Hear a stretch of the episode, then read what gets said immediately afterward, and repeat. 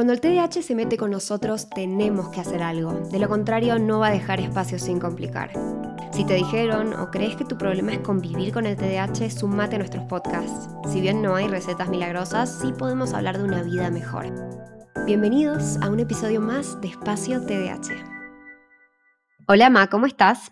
¿Cómo estás, Lu? Yo muy bien, muy bien. Muy bien, muy bien, por suerte.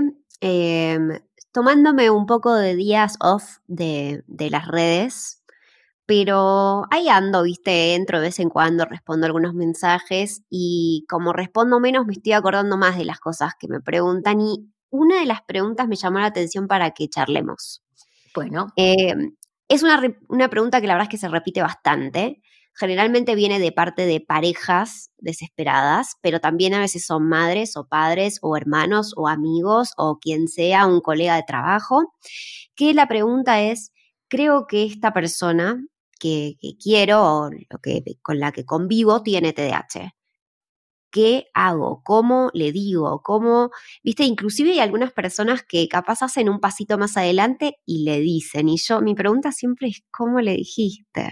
Mm. Porque algunos capaz eh, eh, tienen como cierta torpeza en el cómo decirlo, porque capaz no entienden todavía muy bien cómo es el TDAH, entonces tampoco entienden muy bien cuál es la mejor manera para encararlo y capaz decirle a alguien, sos TDAH o sentarlo a ver un video de espacio TDAH o ponerle el podcast o forzarlo o llevarlo como de los pelos a una consulta, no es la manera, ¿no? Qué temazo, Lu. Yo digo, hay, hay momentos, yo los entiendo, ¿eh? Si vos sos uno de ellos que estás ahí escuchando, yo te reentiendo, muy salud, te mandamos un abrazo.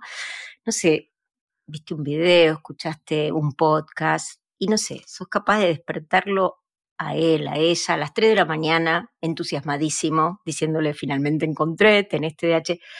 No, eso es tremendamente negativo, porque no está ni preparado el otro para escuchar esto, ¿no? Entonces, y por otro lado, tenés TDAH sería un avance demasiado loco porque es un diagnóstico, ¿no? Tal vez es, yo pienso que esto podría ser, pero me parece que tampoco es por ahí, ¿sí? Pero me parece súper importante el tema porque podemos eh, enfatizar que la persona esta que está tan entusiasmada y que tiene ganas de ayudar, también lo que le pasa es que eh, sufre en esa convivencia, sufre las consecuencias de estas conductas, ¿no? O sea que entendamos que también es parte de ese sufrimiento y necesita salir de ahí. Eso también. No, es que yo te digo que los mensajes que me llegan, me llegan con mucho entusiasmo, ¿eh? Me llegan, o sea, es como una mezcla de desesperación y entusiasmo. Pero hay mucho entusiasmo porque dicen, al fin entiendo, al fin entiendo que no, eh, o sea, que todas estas conductas y comportamientos tienen una explicación. Eh, y, es, como vos decís, sí sufren un desorden, el caos, las deudas, el, viste, todo lo que viene con el TDAH.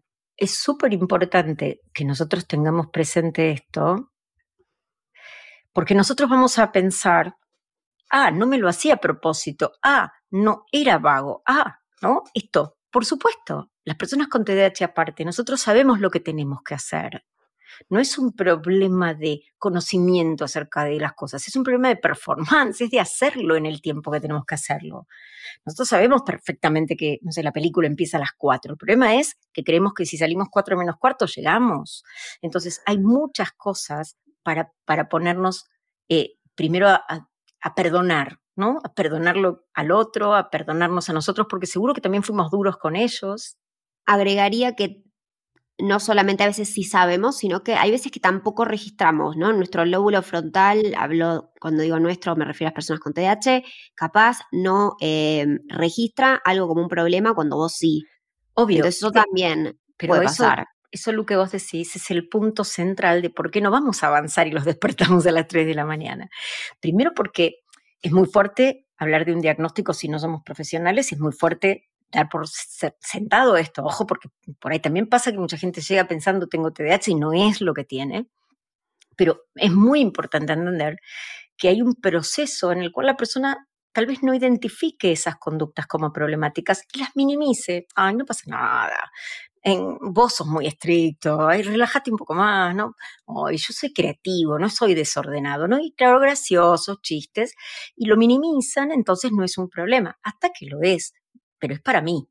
Entonces, ya sea porque lo nieguen, o porque lo minimicen, o porque lo normalicen. ¿viste? Ay, bueno, pero todas las personas nos pasa esto, ¿no? O sea, cual sea la explicación, todavía no está listo para que hablemos del TDAH, supuesto TDAH, ¿sí?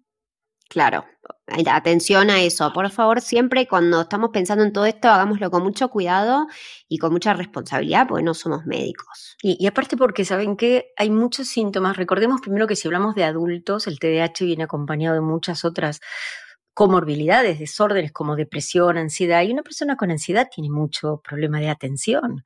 Eh, hay, muchas cosas que se, superponen y, o una persona con trastorno del espectro autista tiene muchas características respecto a la disregulación, por ejemplo, emocional, que pueden parecer TDAH. Entonces, puede ser que tenga ambos, pero ojo con esto porque nos tiramos a una pileta donde no hay agua.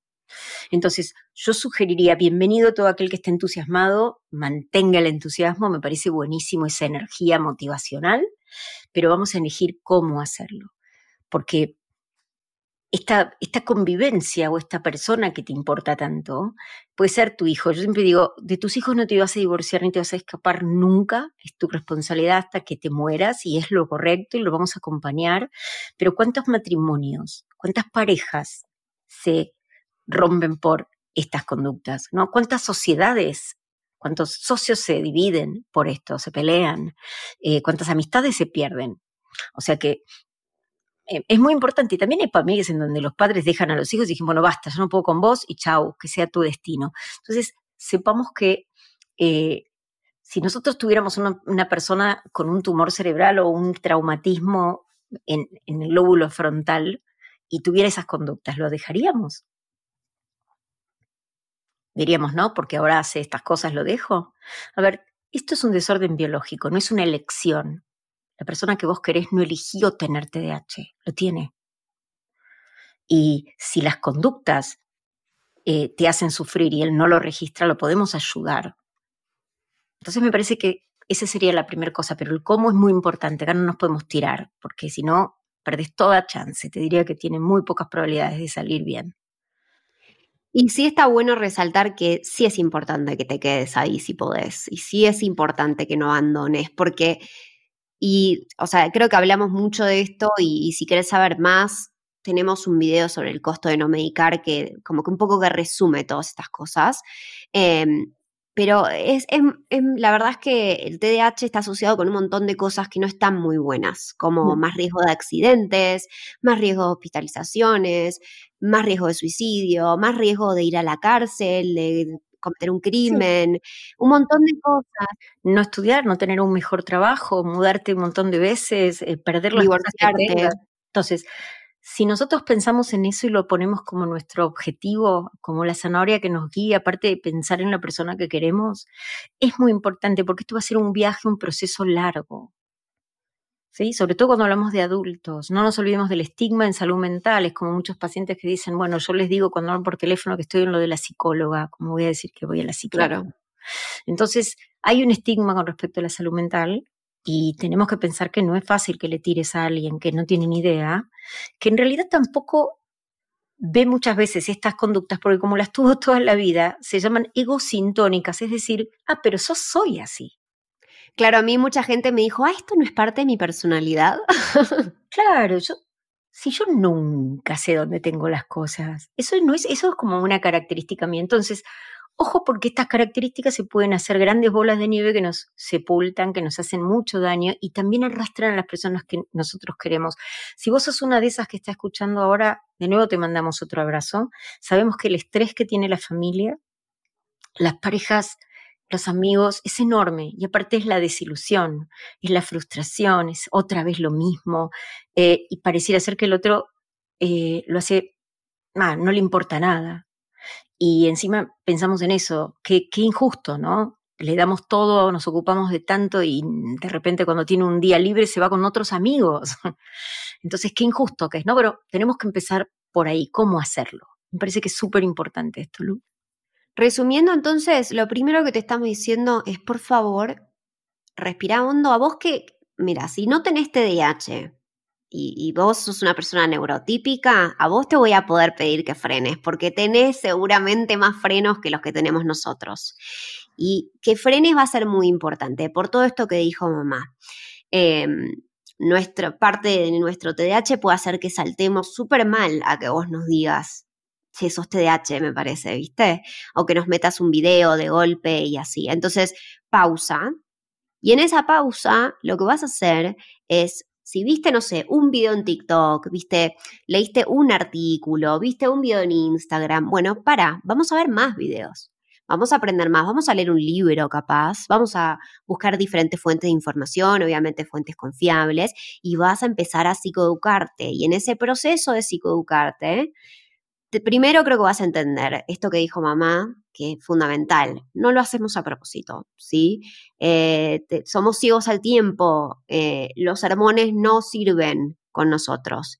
Y lo segundo que espero que aprendas es que hay un estigma alrededor de la salud mental y particularmente el TDAH, que, a ver, al día de hoy dice la gente que no existe, que vas a tener que tener en cuenta también porque la persona a la que capaz le vas a hablar te puede llegar a saltar con una de esas. No, pero eso no existe, no, pero eso es solo de niños, etcétera, etcétera, etcétera. ¿Hasta ahí vamos bien? Hasta ahí vamos, bárbaro, y yo te diría, eh, podríamos dividirlo de esta manera, ¿no? Eh, ya que aparte están muy estresados, tal vez hasta para muchos de ellos podría ser bueno, sin, sin hacer esto público a la persona que quiere, hacer una consulta contando esto es lo que me pasa, esto es lo que yo creo y pedir ayuda, porque a veces esto que decimos las personas no, no, les es tan fácil. Bueno, que te acompañe un profesional a ver cuál es la mejor manera, ¿sí? Pero no lleves a esta persona, no saques el turno y lo sientes en la sala de espera esperando que, no, eso te lo pido por favor, eso es muy negativo y perdemos toda posibilidad después porque va a ser realmente muy doloroso para ambos.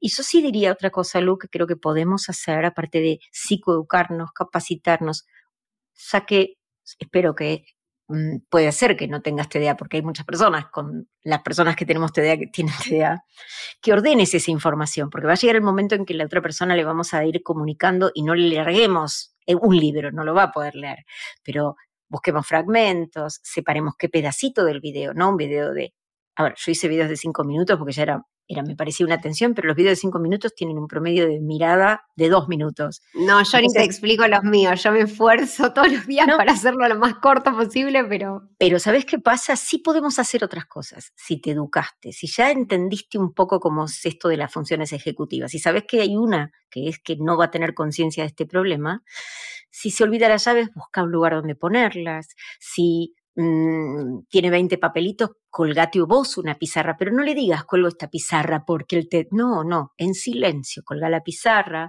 organiza las cosas de manera diferente, propone una estructura, porque esa estructura va a ayudar, es decir, todo lo que nosotros podemos hacer, podemos ser esos dobles que vos decís, siempre es buscarlo a través del refuerzo positivo, no acercarnos, no sumarnos a peleas. Entonces, todo lo que puedas identificar, busca un recurso y allana esos esos obstáculos eh, amigablemente, pero sin todavía hacer ese disclosure, decir, esto lo hago porque es un recurso para las personas que tienen TDA. Es decir, si querés escuchar los podcasts, escúchalos todos, pero no se los hagas escuchar.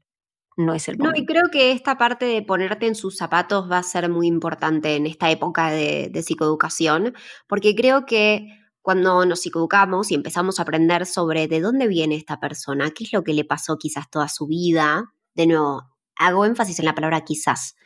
Em, ¿Qué es lo que quizás vivió toda su vida? Eso te va a ayudar a escucharlo activamente, porque es muy difícil que vos lo escuches sin el lado de tus juicios, de lo que él debería estar haciendo, él o ella, em, de, los estándares y demás. Cuando vos dejas esas cosas de lado, eso es más fácil una vez que lo empezás a entender un poco mejor. Entonces vas a poder escucharlo y vas a poder ayudarlo más efectivamente también. A mí me parece muy bueno esto porque se lo estamos pidiendo de alguna manera, ojo que también puede ser que vos que querés a alguien con TDAH tengas TDAH, ¿no? Pero el punto es y que te descubras en el lapso de encontrar al otro, ¿no? Entonces yo digo, pero una de las cosas es manejar tus emociones, sobre todo eso, la impaciencia de lograr ya mismo decírselo, el enojo que te puede haber dado los profesionales que no lo vieron, esa frustración o la vergüenza a veces, todas las emociones por las que pasás y tómate algún tiempo tener algún recreo. Si querés hablarlo con algún amigo, háblalo, salí, búscate un espacio donde puedas, porque este viaje es muy largo y vas a necesitar tener algunos lugares donde recuperarte de este estrés que a vos también te toca. Nos quedamos en silencio. Es un tema muy delicado. Creo que todos queremos los finales felices y ojo que hay personas que no llegan nunca a aceptar el diagnóstico o el tratamiento o A ver, esto también lo tenemos que aceptar. Vamos a hacer todo lo posible. No dijimos que lo vamos a conseguir. Vamos a hacer todo lo posible porque merecen la pena, porque es un desorden, porque no es culpa de ellos, porque no es que no saben lo que tienen que hacer, lo saben pero no lo pueden hacer. Y por eso tenemos que hacerlo con amor, con compasión y con nuestra fuerza de voluntad que la vamos a necesitar. Bueno, entonces ahora que generamos toda esta expectativa, ¿qué hacemos? ¿Sí? A mí se me ocurrió, yo creo que lo hablamos a no sé si en otro podcast o cuando estábamos haciendo otra, otra, mm, otro de estos posts, que los cambios son muy difíciles, ¿sí? O sea, que nosotros tenemos que saber que hay que tener una táctica, una estrategia para cualquier situación de cambio. O sea, habrás visto muchas veces personas que quieren bajar de peso y lo único que hacen es vivir a dieta. Sí. Buscan 20 millones de dietas médicos y en realidad el peso es el mismo o es peor, aumentan. Entonces, o quieren dejar de fumar. O sea que primero tenemos que pensar que la persona tiene que estar lista para esto. Entonces, si nosotros pensamos en una persona que suponemos tiene TDAH, eh, podríamos decir que está en ese estado que se llama precontemplativo, ni siquiera sabe, ni siquiera tiene idea, no, no ve ninguna disfunción, su vida está todo bien. Entonces, ¿qué podemos hacer nosotros? No tirar el podcast, sino esperar a que surja alguna de estas circunstancias que generan sufrimiento en, ambos y por ahí preguntarle, che, otra vez mm, hoy me di cuenta, otra vez perdiste las llaves, me acordé cuando perdiste la campera, ¿qué pensás de eso? Así, muy sutilmente ir marcando, nosotros podemos ir enlistando todas estas situaciones y esperar a que la persona acepte que hay un problema o porque se ponga mal o porque otra vez me echaron del trabajo o tuve tal problema y ahí esperamos para avanzar. Y recordemos, ahí como avanzamos, siempre abiertos preguntando, diciéndole, mm, vos qué pensás, yo sé que le pones tanto esfuerzo, siendo empáticos, no dándole sermones, no, no castigándolos, y esperar a que esa persona pueda reflexionar con nosotros y decirnos, yo creo que sí, tenés razón, esto es problemático. Ahí estamos en un punto en donde realmente podemos hacer algo. También nos puede pasar lo que dijimos, la persona dice, nada que ver, no está listo, esperemos de nuevo, o lo niega, o te trae tus problemas. Ah, sí, yo soy desprolijo y vos sos un desastre con el tiempo, no nos enganchemos, ¿sí? Entonces, busquemos a veces qué es lo que nos ayuda, que es marcar las situaciones problemáticas y no a la persona, ¿sí? No digamos, este, sos un desastre, ¿sí? Este lugar es un desastre, ¿sí? O la mesa está desprolija, ¿no? Sos desprolijo.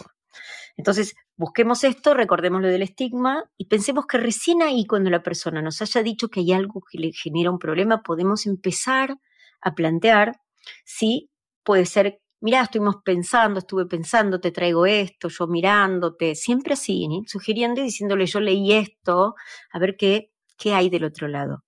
Hasta que la persona pueda aceptarlo, tenemos que ir muy despacito me parece súper importante que de repente vos, fíjate que son todos steps, ¿no? Un escalón más otro, el de ir a prepararse para la acción. No podemos sacar el turno por esa persona, no podemos decirle anda a la obra social porque no sabemos si vamos a tener éxito. Entonces, nos vamos a preparar para esa acción. Y no te olvides que por más que sea, estamos hablando siempre de adultos, no estamos hablando de un niño, pero también con un niño no lo llevamos. Muchas veces pasa que alguien llega al consultorio y le digo, ¿vos sabés por qué estás acá? No, Claro. no importa la edad que tengas, no puede ser que vayamos a algún lado y lo llevemos como, también si llevas a tu hijo al pediatra le vas a decir para qué lo llevas. Entonces, es muy importante tomar esa cuestión eh, de informar al otro, de hacerlo con el otro, de pensarlo bien, porque si no, no va a servir. Y después sí, va a venir la acción. ¿Qué hacemos? Vamos a necesitar una consulta. Ahí sí, toda la información que copiaste, todo lo que estudiaste, todo lo que leíste te va a guiar. ¿A quién vamos a ver? Porque si de repente decís, bueno, dale, pedí un turno, no entendiste nada del TDA. Porque la persona con TDA va a postergar eso, aunque sepa que puede ser que lo tenga, o no va a saber cómo hacerlo. ¿Cómo hace para pedir el turno? No, se anima, no puede manejar una web o no puede hacerlo por teléfono y lo deja.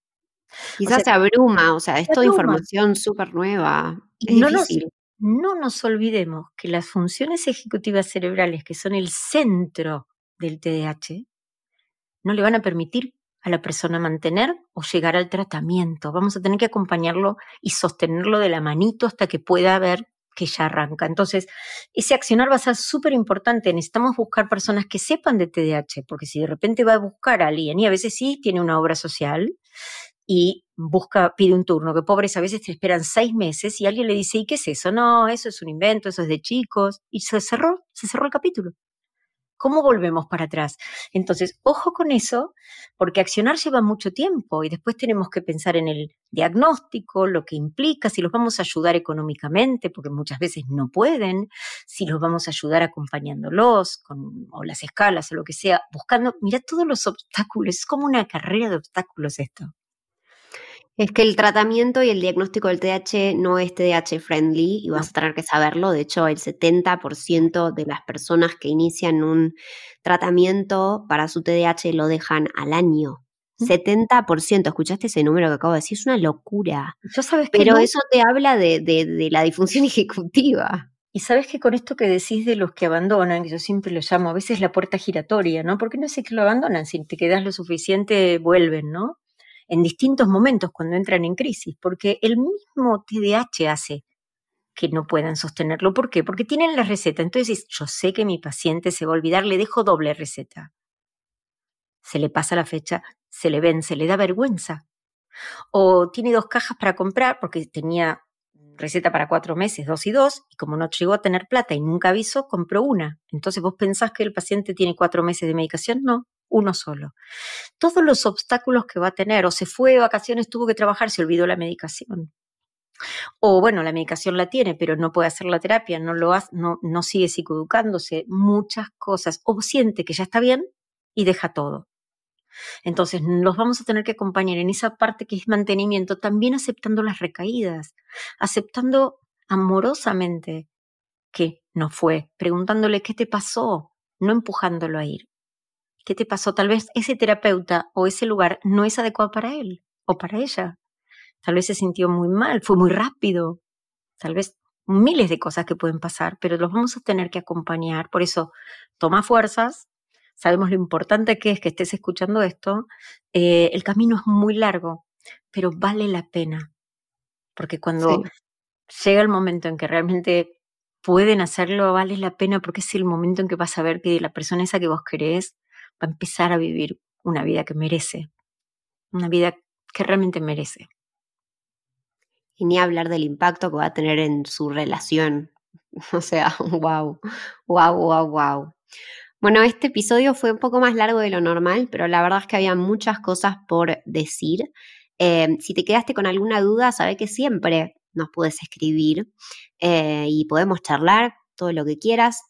Eh, para la etapa esta de como de accionar, tenemos una guía en Espacio TDH que se llama Creo que tengo TDH, ¿qué hago? Donde explico en un video más o menos todos los pasitos para llegar al diagnóstico y después hay otro video del mapa de profesionales que también puedes consultar. Son recomendaciones de nuestros seguidores para encontrar algún profesional, recomiendan gente que los ayudó eh, y bueno, y ahí puedes buscar por diferentes profesionales para diagnóstico como también para tratarte y demás. Así que bueno, Em, acuérdate que puedes seguirnos si estás psicoeducándote, qué mejor que seguir este podcast.